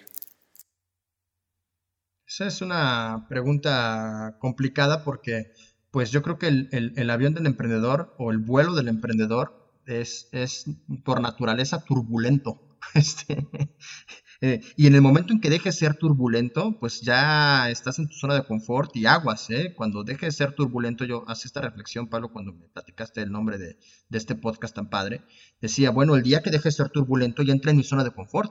Y ahí es cuando tengo que meterle más velocidad o tengo que meterle más altura a mi avión o tengo para que se vuelva a sentir la turbulencia y me mantenga eso alerta y avispa. Entonces, eh, pues lo ideal es que siempre tengamos turbulencia controlada, porque si no, si te va una de esas tumbando tu, tu juguete, ¿no? Eh, luego entonces, pues tengo muchísimas historias. Sin embargo, y me gustaría compartirte un tema que eh, al final como emprendedor sigues siendo una misma persona, un mismo ser humano con aquel que compartes en tu casa y con tus amigos y con tu familia. Vamos, no solamente eres el emprendedor, también eres papá, esposo, novio, amigo, hijo, hermano, etcétera, etcétera. Y lo complicado de ser emprendedor, como tú decías, híjole, al principio tienes que tener jornadas de 14 horas, es que eso sí impacta en tu vida personal. Y lo que he aprendido y de las turbulencias más fuertes que he tenido es a saber controlar cómo esta pasión que puedo tener por el negocio no tendría que poder afectar en mi vida personal. Y no hablo para dividir la vida personal de la vida laboral cuando realmente eres la misma persona. Creo que de entrada ya hay un error, porque cuando intentas separar, pues entonces eso permite que en uno estés bien y el otro estés mal. Pero cuando lo ves a todo común o, o, a tu vida como un todo, el mantener el balance para realmente estar bien en todo es lo que te empieza a dar crecimiento. Y eh, te comparto esta historia porque hace unos años, yo creo que hace como unos cinco años, empecé a tener un episodio que, me marcó y me espantó mucho, que, luego entendí que era un episodio de ansiedad. Y me decía ya cuando me empecé, cuando, cuando fui al médico, me decía, es que la ansiedad es la enfermedad del siglo XXI, particularmente en jóvenes como, como tú, ¿no? De 28, 29, 30 años, estamos empezando a vivir crisis de ansiedad importantísimas. Entonces, yo, venía, te, platico un poco la historia porque ya que la cuento es muy graciosa, pero, pero en ese momento te juro que, no fue divertido, nada divertido. Me acuerdo que venía en, mi carro eh, en camino a casa, iba, habíamos ido a algún lado, iba mi esposa también, pero ella iba en su carro enfrente, de esas veces que, que, que estamos todos los dos en la ciudad y íbamos en la casa, entonces por lo general yo la voy siguiendo, ¿no? Y, me acuerdo mucho que iba yo viendo su vehículo y de repente me empezó a doler durísimo el brazo izquierdo. Pero, pero me empezó a doler de, de veras, ¿no? Y de inmediato mi cabeza, ¿por qué me duele el brazo? Me está dando un infarto, ¿no? Y de repente me empezó a doler el pecho, me empezó a picar el pecho. Y dije, no, me, estoy infartando. O sea, Dios mío, tengo 30 años y me estoy infartando. Ya, no, no faltaban muchos minutos para llegar a casa, ¿no? Ya sabes, empecé a toser, respirar, llego a casa, pues se me bajó el dolor del brazo, me dejó de doler, como me bajé a la casa, eh, no le dije nada a mi esposa, nada más llegué me acosté, me acuerdo muy bien en la cama, empecé a respirar profundamente, toser, y otra vez me empieza a doler, y, empiezo a sudar súper frío, ¿no? Dije, no, no, sí me está pasando algo. Entonces me acuerdo que ella estaba en la cocina o algo así, la llamé y le dije, oye, a ver, por favor, eh, escúchame muy bien, no me preguntes mucho, corre por el carro y necesito que me lleves al hospital ahorita. Me siento muy mal. De inmediato ella, literal, ¿eh? ni preguntó ni nada, agarró las llaves, corrió por el carro, en lo que yo medio me paré en la cama, agarré unas aspirinas, ya ves que te dice, ¿no? Este, tómate unas aspirinas, este, tose mucho, ¿no? Todo lo que había escuchado yo de, del alcohol, este, tómate unas copas de vino, ¿no? Este, y entonces me acuerdo que iba bajando las escaleras de, para llegar allá al carro y, con una debilidad en las piernas y, ya ves, ¿no? Con el drama al 100%, me acuerdo que pensé, vi mi casa como casi que por última vez y me acuerdo que pensé, voy a regresar, ¿no? Pero entonces bajo, ya estaba mi esposa en el carro, me subo y me dice, ya, eh, ella era nueva aquí en la ciudad, venía de otra ciudad, este, nos acabamos de casar y más o menos le dije, el hospital más cercano está aquí, tal, tal, tal, cuando llegues a la avenida a la derecha y yo diciéndole las indicaciones por si perdía la conciencia en el carro, ¿no? Este, porque te juro, Pablo, sentía que me estaba dando un infarto, caray me empecé a sentir súper mal, me dolía el pecho, me dolía el brazo, sudaba frío, me empecé a sentir súper débil, iba tos y tos en el carro, ya que íbamos a avanzar, le dije a mi esposa, no quiero que te espantes, solamente si algo me pasa en el carro, quiero que lleguemos al hospital y les digas a los médicos que sentí que me estaba infartando. ¿No? Como para que supieran qué hacer, ¿no? Este, pero pues llegamos al hospital, todavía bajé caminando, me sentía como un poco mejor, pero ya sabes, ¿no? Y ya sabes, en urgencias, me estoy infartando, tal, tal, tal, rápido llegaron con una camilla, me metieron ahí, me, me, conectaron el electrocardiograma y me ponen un suero que trae como este calmante, pero no sé si quien ha tenido la oportunidad que le pongan ahí suero en el hospital, de inmediato, o sea, como te llega eso a la vena, o sea, no pasa ni dos segundos, en donde ya de inmediato empiezas a, a sentir que, te empiezas a ir. Entonces empecé a sentir que me moría, caray, ¿no? Entonces eh, fue de llamen a mi esposa, por favor, la quiero ver por última vez. Este, y me empezaba a ir a ir y no era más que por el calmante. Cinco minutos después o menos, ya con ese calmante en las, en las venas, pues me empecé a sentir bastante mejor. El caso es que ya me hacen el electrocardiograma y todo. Creo que llegaron mis papás, estaban allí en la sala de espera. Fue, hizo, todo un drama y todo un show porque te juro que me estaba yo muriendo, ¿no? Eh, pues pasó el día, dos días, ¿no? Me mandaron con el especialista, con el cardiólogo especialista, hice una cita con un cardiólogo ahí de que la familia tiene confianza. Voy, el día que fui, no podía ni siquiera subir las escaleras del hospital. O sea, los músculos no me daban, no podía subir las escaleras del hospital. Jamás en mi vida me había sentido tan débil y con un dolor de piernas y me dolía el pecho y me dolía el brazo y sudaba frío y nomás, me, y no me morían. Entonces un infarto pues no era, ¿no? No es como que vivas un infarto de tres días. Este, yo, llevaba tres días infartándome. Llego con la cardióloga, ella fue quien me explica que, sí, que la ansiedad es una enfermedad del siglo, del siglo XXI, particularmente los jóvenes por, por cómo nos vemos expuestos a la realidad y cómo tenemos que procesar tantas cosas ahora me hace estudios de todo. Bueno, le pedí electrocardiograma, me hizo un eh, ¿cómo ultrasonido del corazón, pruebas de estrés. Bueno, hice todo lo que podía para que me diga, no, estás perfectamente bien. Bueno, te juro, Pablo, que ese día que salí de la cardióloga no tenía ni cinco minutos y ya podía manejar, me sentía bien, no me pasaba nada. Porque vi con mis ojos que no, o sea, yo vi el ultrasonido de mi corazón, como no tenía arterias tapadas y latía bien y mi prueba de estrés y en ese momento me curé. Y fue cuando me di cuenta que empezaba yo a vivir ciertos episodios de ansiedad. Meses después, de repente empezaba a volver a sentir lo mismo, pero ya sabía que tenía que respirar, tenía que calmar, tenía que pensar en otra cosa y se me quitaba por arte de magia. Pasaron unos cinco años y después de cinco años me volví a dar otro ataque de ansiedad. Eh, primero me empecé a sentir igual, dije, ya Jorge, ya te conoces, es lo mismo. Al otro día peor, fui empeorando otra vez y me empezó a dar miedo de nuevo. Ya, ya sabes, otra vez mi pobre esposa, oye, ya me está dando un infarto, ¿no? Ni me pregunta nada y otra vez me va llevando al hospital porque me empezó a dar miedo de decir, no vaya a ser que ahora sí sea de veras y por andar pensando que es así de mi mente, ahora sí me vaya yo infartando, ¿no? Y misma historia y no tenía nada. ¿Identificas cuál es el origen de esto? Relacionado con la empresa, con el negocio, con tu vida. ¿Pudiste identificarlo? ¿Cómo, es decir, qué recursos utilizaste para identificarlo y para sobrellevar esto? Porque tienes razón, yo sí creo que es la enfermedad del siglo XXI. Sí creo y creo que empresarios, no empresarios, emprendedores o no, o, estudiantes o X, ¿no? Hay gente que te vas a casar y te da un ataque de ansiedad.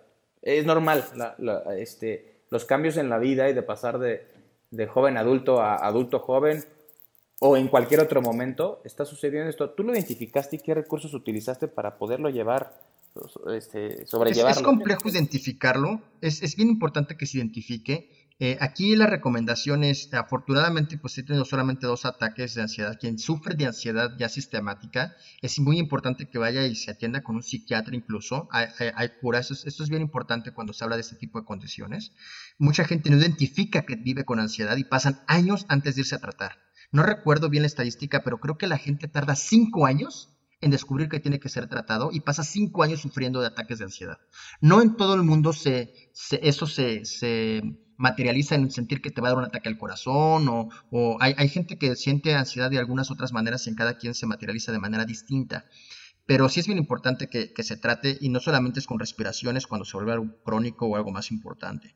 en realidad, este, el hecho de, de identificarlo es complejo. Sí tengo por ahí dos, tres hipótesis que tienen que ver con, con lo personal o con la responsabilidad que me tomo de ciertas cosas, pero se va acumulando, ¿no? Se va acumulando de repente no solamente la presión del cliente, sino que no hay liquidez para pagar una nómina y cómo le voy a hacer para pagar a la gente, y de repente vienen otro tipo de factores externos y creo que en mi caso fue una acumulación de situaciones de las que quería tener control de todo y terminé tronando. ¿Cómo manejas esa presión hoy en día? Hoy en día estoy preparándome, todavía no termino, si te soy bien honesto, para aprender a, justo lo que te decía hace ratito, ¿no? A facultar a las demás personas para actuar y poder delegar partes del trabajo y poder confiar en los demás ciertas responsabilidades. Ojo, no tiene que ver con la confianza de que no cree que puedes hacerlo. Es que confío en ti y si al mismo tiempo estás preparado para hacerlo, entonces no tengo de qué preocuparme, ¿no? La, gente le echa ganas y quiere hacerlo, pero sí hay que enseñarle a hacer las cosas. Tú, o ojo, alguien más que sepa más que tú hacer eso, ¿no? No, no, no tenemos tampoco que enseñarle a todo el mundo a hacerlo, porque tampoco eres el mejor en hacerlo, ¿no? Ahí también hay que tener mucha visión de, pues yo lo sé hacer a mi manera, pero tal vez hay alguien que lo sabe hacer de otra y es más funcional. E incluso también delegas esa función de enseñar a la gente a alguien que puede hacerlo mejor. Totalmente. Eh, Siempre va a haber alguien que lo pueda hacer mejor que tú. Siempre va a haber alguien que lo haga mejor que tú. Wow, wow. Muchas gracias por compartirnos y por abrirte de esa manera, porque e, es uno de los objetivos también de este podcast, que, que, la gente eh, descubra que estas personas con una semblanza como la tuya, que las lea y que diga, wow, ¿y yo cómo puedo ser así? ¿no? Entonces, cuando lees semblanzas en un inicio como la tuya, a veces dices, eh, si yo no he hecho algo trascendente en mi vida o creo que no ha sido trascendente lo que he hecho, hasta te desilusiona. Y ven los jóvenes que causa, empieza a causar distanciamiento entre, y confunden lo que es éxito para muchos cuando detrás de todo este desarrollo, crecimiento, esta lucha, esta perseverancia que nos has platicado durante todo el podcast, ha habido episodios de mucha turbulencia y nos has contado varios. Entonces, creo que es una manera de acercarnos, de ser empáticos y que la gente descubra que, que, la vida es un up and down, es esta, esta montaña rusa o esta rueda de la fortuna y que todos lo vivimos. Todos lo vivimos, ¿no? Bueno, déjame, déjame hacerte una observación ahí bien padre que, que yo aprendí, porque Por favor. La, vida, esta frase es bien común, Pablo, la vida es una rueda de la fortuna. Y, y, y a mí me gusta pensarlo de la siguiente manera. Eh, las situaciones, ojo, eh, las situaciones de tu vida son esos carritos de la rueda de la fortuna. Y solo son las situaciones que a veces están abajo, pero al mismo tiempo también tienes situaciones que están arriba. Y tú como persona te vas subiendo los carritos de tu rueda de la fortuna. Hay veces que te pasa algo muy triste y entonces te montas en el carrito que está hasta abajo. Pero si tú, tú, puedes decidir quedarte ahí y solamente ver el carrito que está abajo y no, es que va muy mal, y no te das cuenta que tu vida es una rueda, en donde quizás te corrieron del trabajo o te cancelaron un proyecto y ese es el carrito de la una situación que está abajo. Pero al mismo tiempo tienes una bonita familia, o tienes muy buenos amigos, o ganaste otro proyecto, y que también pasan en tu vida y esos carritos son los que están arriba. Entonces tú puedes también cambiarte de carritos. No estoy diciendo que siempre te mantengas en los carritos de arriba. Es válido estar en los carritos de abajo, sufrirlos, vivirlos y saber que también tienes carritos que están arriba. Luego entonces, las situaciones son las que a veces están arriba y las situaciones son las que a veces están abajo. Pero tú eres el centro de la rueda. Tú eres capaz de mover la rueda de la fortuna. Entonces, cuando decimos la vida es una rueda de la fortuna, le quitamos nuestra posibilidad de actuar conforme a cómo llevamos las situaciones que vivimos y cómo las vemos, cuando si bien la vida es esa rueda, tú eres el centro de la rueda y creo que es bien interesante y bien valioso verlo de esa manera. Me encanta, es como alguna vez mi abuela materna me decía, me contaba una historia cuando era niña y me decía la conclusión de esta historia que después lo escuché mucho, de muchas personas, ¿no? Pero me dijo, aprendió a través de ciertos momentos en su vida a ser más que las circunstancias. No, no, no se me va a olvidar. y, tiene que ver con esto, es decir, ser el centro. Entonces, ser más que la circunstancia. Me subo o no al carrito, pero yo decido. Yo decido en qué carrito estar o estar en el centro de la rueda, tienes razón. Somos más inteligentes que la circunstancia. Y eres el centro. Visualízate como el centro de la rueda. Totalmente. Y, no está, y creo que no está, tocar, o, o decídete subir al, carrito donde quieras estar, tocar con ese dolor, contactar con la emoción, pero estar consciente de eso, que tú estás por encima de. Y se vale, ¿eh? Y está bien. y ahorita que está esta crisis del coronavirus, está bien sentir ansiedad, está bien sentir tristeza, todas esas cosas está bien y el carrito de muchos puede estar abajo, pero al mismo tiempo ese carrito si estás en casa y estás sano, tienes el carrito de la sanidad, de la salud, perdón, tienes el carrito de poder estar con tu familia, vamos, hay muchos carritos donde si tú eres la rueda, controlas la circunstancia. Qué padre reflexión. Me encantó y otra vez gracias por abrirnos eh, este momento de turbulencia eh, personal, porque no, no, me hablaste de una turbulencia del negocio, me hablaste de una turbulencia personal que aún fue más, lo, lo haces más cercano. Muchas gracias. Querido invitado, querido George, estamos cerca de, aterrizar. Ha sido un vuelo increíblemente ameno para mí y seguramente para la gente que lo escucha también. Antes de aterrizar, me gustaría hacerte algunas preguntas. Dale, dale. Estamos por entrar a los 10.000 pies. Entonces, me gustaría que me dijeras uno, dos o tres momentos que han marcado tu vida. ¿Cuáles serían esos momentos? Ay, caray.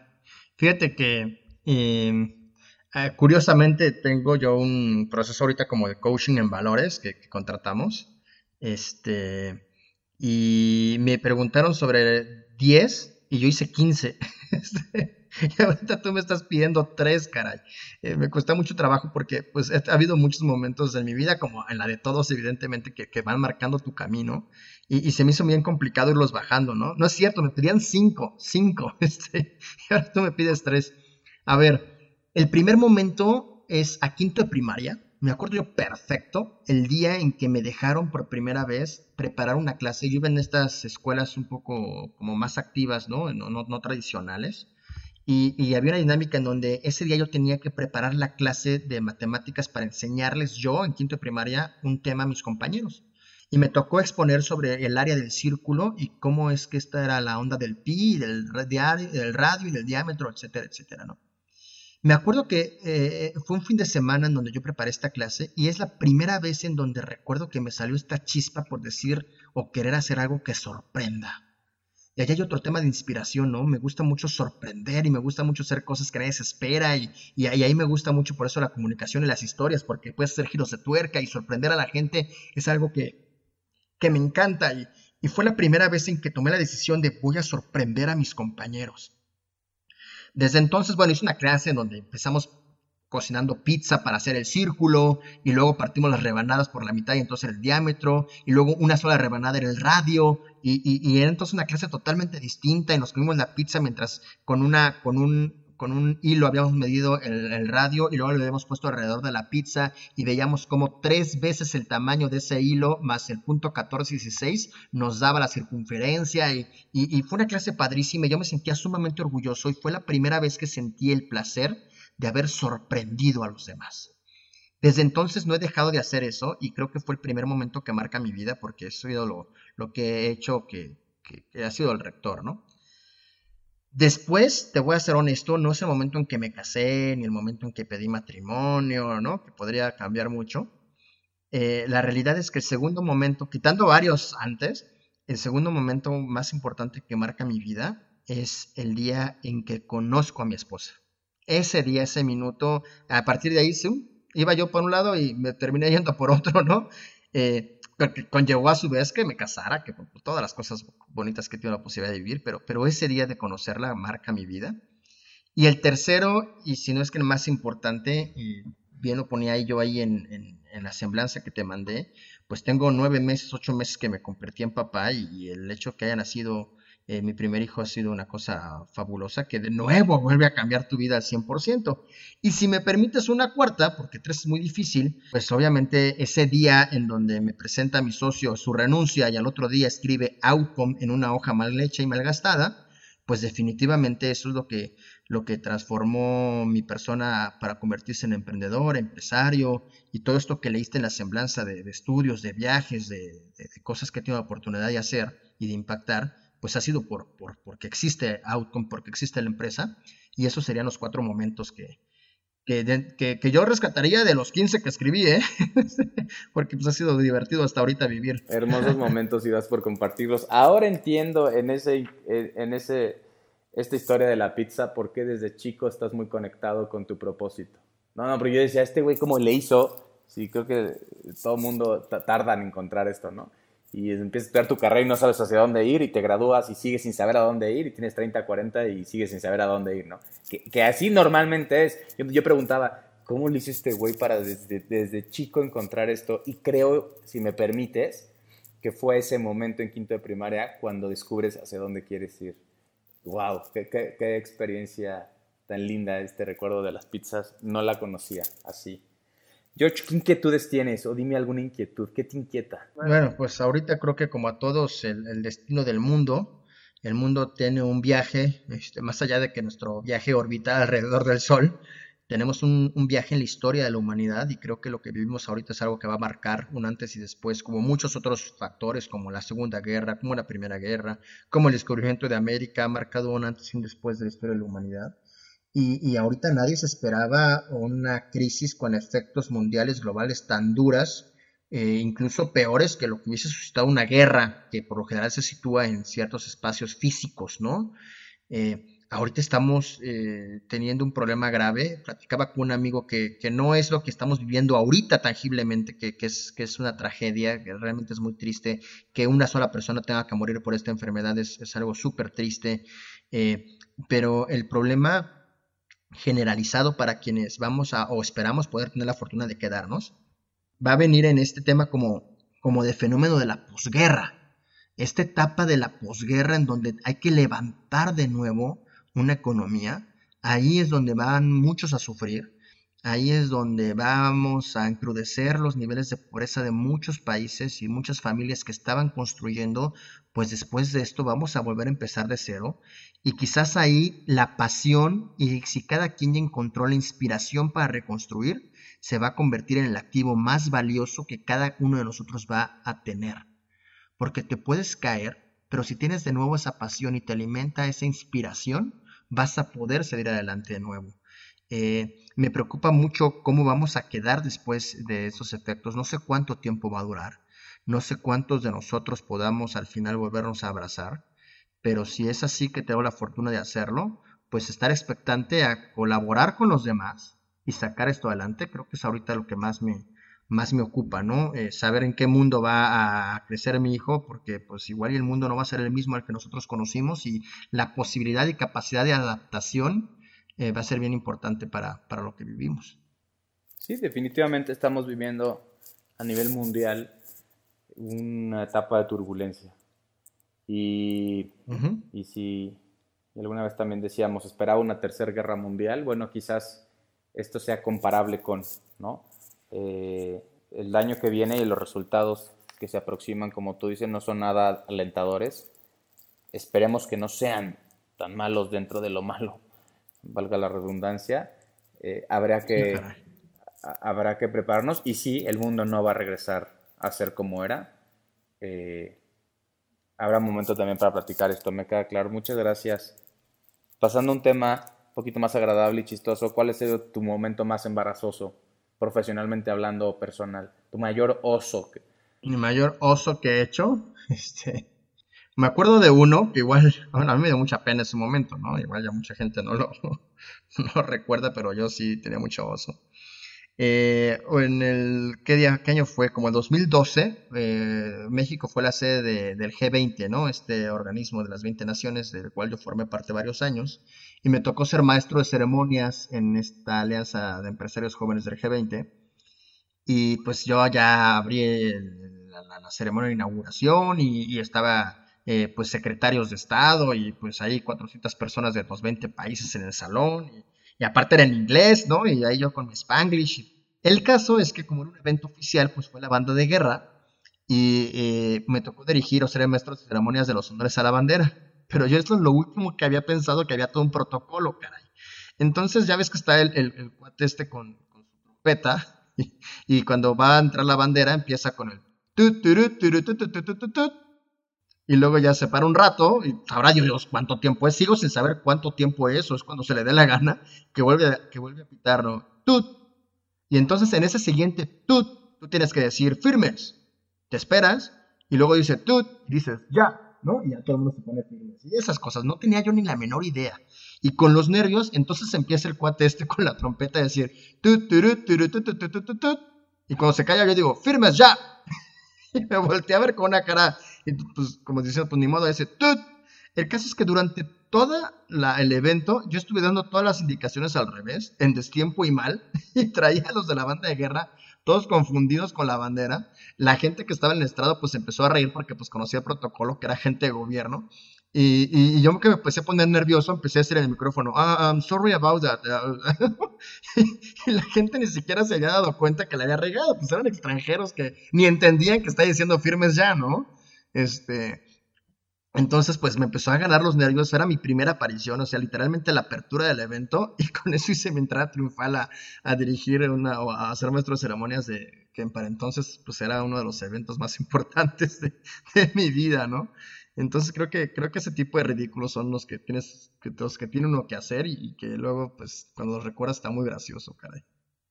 Gracias por compartir. Ya todos nos han pasado. Digo, este, este está fuera de serie. Fuera de serie porque en un evento del G20 en México, 300 invitados, este, gente de gobierno federal, me imagino, este, una banda de guerra de ese nivel. No, no, bueno, bueno, te la volaste, creo que son otras ligas, pero también es esto, es reírnos de la vida y reírnos de, de, lo que hacemos y a todos nos pasan estas cosas y estoy seguro que te han pasado más cosas, pero bueno, esto está fabuloso. Por último, en este viaje maravilloso llamado vida, ¿cuál es tu próxima escala? ¿Qué conexión estás por Pues mira, eh, comenzamos platicando del tema. Eh, creo que ahorita me, gustaría llevar a Edupedia a, ese nivel en el que fue soñado. Es una empresa que acaba de nacer, literalmente este, tenemos unos meses con ella apenas. Y ojalá que si nos volvemos a encontrar en, en esta, en esta podcast de turbulencia, yo te pueda ya eh, pues compartir que estamos en Ecuador, en Colombia, y no, creo que, creo que ahorita lo que queremos hacer es llevar esta tecnodemocratización de la formación del capital humano en las empresas a tantas empresas de habla hispana podamos, porque creo que, que, tenemos mucho que compartir, tenemos mucha innovación en tecnología que hemos creado para la formación a distancia, que en la medida en que pueda tocar a más y más personas, pues creo que nos haría eh, sentir muy, muy orgullosos y muy satisfechos con lo que hacemos, y pues hacia allá, hacia allá estamos llevando ahorita el avión. Y pues eso sería un poco el, objetivo hacia dónde vamos desde el punto de vista de, del negocio. Mucha suerte, mucha suerte, la mejor vibra. Eh, deseo que te siga yendo también y deseo también que sigas teniendo momentos de turbulencia porque creo que el hombre se forma a partir de estas experiencias, ¿no? Eh, me ha encantado esta plática contigo, me ha encantado las reflexiones, me llevo mucho aprendizaje y seguro la gente que lo escuche también. Te voy a pedir algo, querido invitado. Pon tu asiento en posición vertical. Guarda tu mesa de servicio, si es que la tenías por ahí abierta. Abróchate tu cinturón de seguridad, porque estamos a punto de aterrizar. ¿Algo más que te gustaría No, nada, nada. Mira, ah, bueno, rapidísimo. Me acordé de una historia ahorita que me deseaste, ahorita me, me dijiste, ¿no? Te decía mucha turbulencia. Está bien padre. eh, porque está chistoso que alguien le desees eso, ¿no? Pero en, España, en el siglo pasado, cuando querían que te fuera bien, en el teatro, lo que hacían era, desearles mucha mierda. Decías, ¿cómo que les desean mucha mierda, no? Entonces, una forma de decir mucho éxito era, te deseo mucha mierda, mucha mierda. Y eso significaba que si hubiese mucha, que si habría mucha mierda, quiere decir que había muchos caballos estacionados afuera del teatro, porque había llegado mucha gente al teatro. Entonces, si había mucha mierda fuera del teatro, es que habías tenido un teatro lleno y eso era el deseo que te hacía, ¿no? Entonces, ahorita que me dijiste te deseo mucha turbulencia, creo que tiene que ver algo con, es, similar, que, que, pareciese contrario a lo que tendrían que desearte, pero que tiene todo el sentido y pues tras, mientras más turbulencias tenga nuestra vida, más fuerte nos hacen en la medida en que seamos capaces de superarla, anteponiendo y concluyendo un poco nuestros principios como personas para no traicionarte a ti mismo y viviendo tu pasión y tu inspiración al máximo, que la vida sea, que la vida venga y vamos para adelante. Qué gran cierre, qué gran cierre, muchas gracias, te mando un abrazo fuerte, felicidades por tu bebé, dale un beso y un abrazo y también a tu esposa, a Vivi, y, gracias, gracias por compartir este vuelo con, pues. con nosotros. Te agradezco. Tripulación, próximos a aterrizar.